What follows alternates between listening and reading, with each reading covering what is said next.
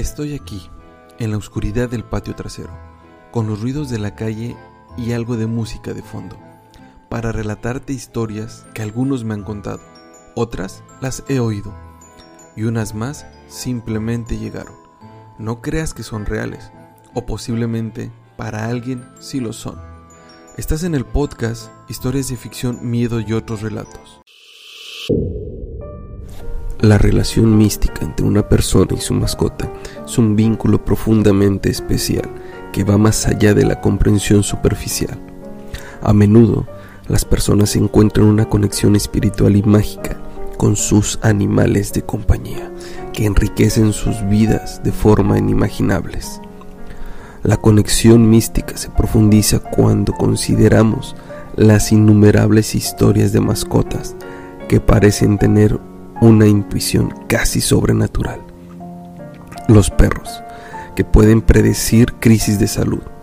Los gatos, que alertan a sus dueños sobre peligros inminentes. Estos son ejemplos de cómo las mascotas pueden estar en sintonía con un reino más allá de nuestra comprensión. Esta relación mística entre una persona y su mascota es un vínculo espiritual, sanador y profundamente significativo va más allá de la comprensión racional y nos recuerda que el mundo de los sentimientos y las conexiones trascienden las barreras de especies. Estas relaciones son una prueba de la magia que las mascotas aportan a nuestras vidas y el amor compartido entre una persona y su compañero animal es verdaderamente un regalo que trasciende lo tangible y lo mundano. Escucha el siguiente relato.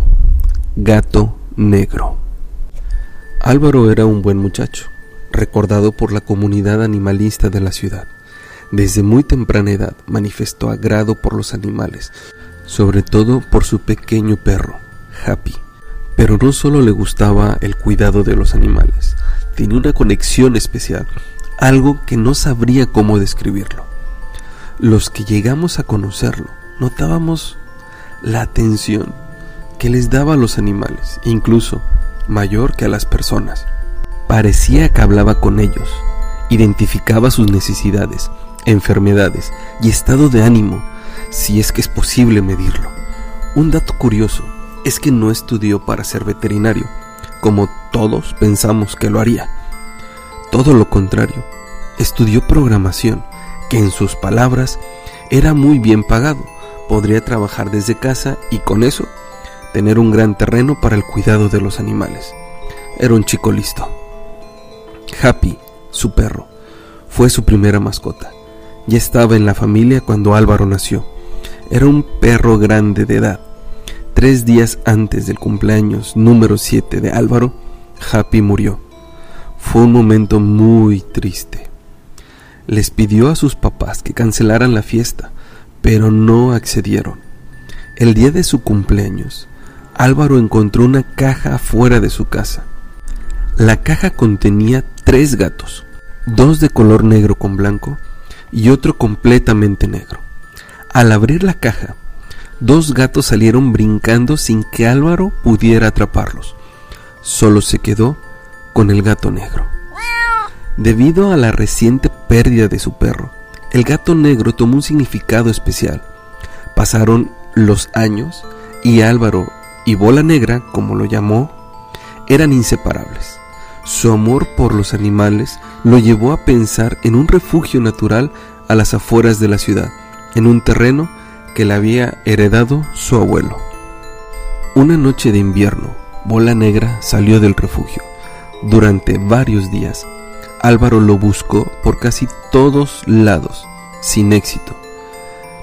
Lo dio por perdido. Lo sufrió mucho sin embargo, entendió que era una cuestión de bola negra. Tres meses después, Álvaro enfermó de COVID y sus padres lo llevaron al hospital debido a la gravedad de su estado. Fue entonces cuando Bola Negra regresó al refugio, como si supiera de la enfermedad de Álvaro, pero no mejoraba. Para sorpresa de la persona encargada de la casa, al amanecer el séptimo día, recibió una llamada de la mamá de Álvaro, quien le pedía que fuera al cuarto por ropa limpia para cambiar a Álvaro, ya que había fallecido. Al entrar al cuarto, se percató de una cola de gato debajo de la cama y se bajó para observar. Se dio cuenta de que el gato era Bola Negra, quien había fallecido esa misma mañana que su dueño. Historia de ficción, miedo y otros relatos es una producción de Juan Montiel Nava. Semanalmente se estarán presentando nuevos relatos. No se te olvide compartir y así mantener el ritmo de las publicaciones. Recuerda activar las notificaciones para no perderte los futuros episodios. Hasta el próximo.